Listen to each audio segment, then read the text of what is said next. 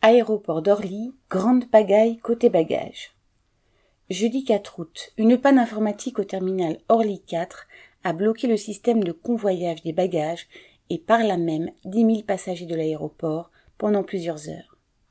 Déjà le 24 juillet, une panne similaire avait eu lieu à Orly 3 qui n'avait duré qu'une heure et demie. À chaque fois, l'origine semblait grave et inconnue, mais en principe, en relançant le programme informatique, tout est censé repartir. Mais jeudi 4 août, cela n'a pas fonctionné. Le constructeur est finalement venu remettre le système en marche, la maintenance ordinaire n'y pouvant rien.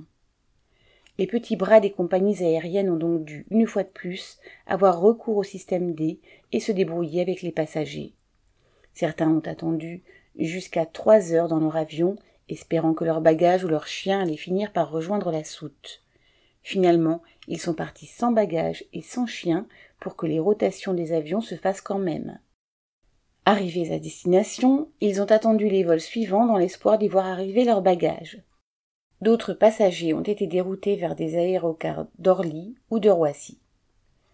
C'est la première fois que l'on voit les mesures de sûreté non respectées dans un aéroport.